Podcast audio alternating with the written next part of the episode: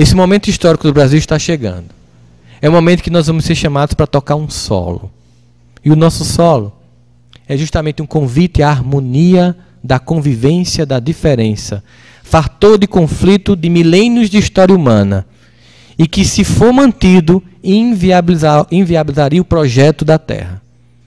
Portanto, Jesus colocou aqui não uma raça de condenados e de incapazes e incompetentes, mas de homens e mulheres que erraram no campo da fé, em períodos históricos passados, e que voltam aqui para construir algo novo, baseado na tolerância, no respeito, tendo Jesus como leme, mas não o impondo como a única mensagem salvacionista, até porque não é assim que se processa, mas entendendo ele como nosso objeto de comportamento e não de culto, como diz Haroldo Dutra.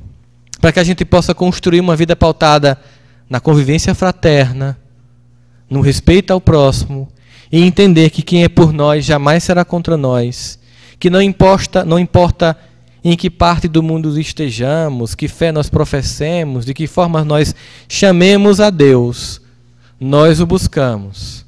E nós queremos encontrar em nós, e certamente no coração amoroso do Cristo, a esperança de que nós vamos assumir o nosso dever, o nosso papel e tocar a nossa parte na sinfonia da história humana, assumindo isso, contribuindo para um mundo melhor, vivendo uma vida mais ética, para que nós possamos construir um país que nós queremos.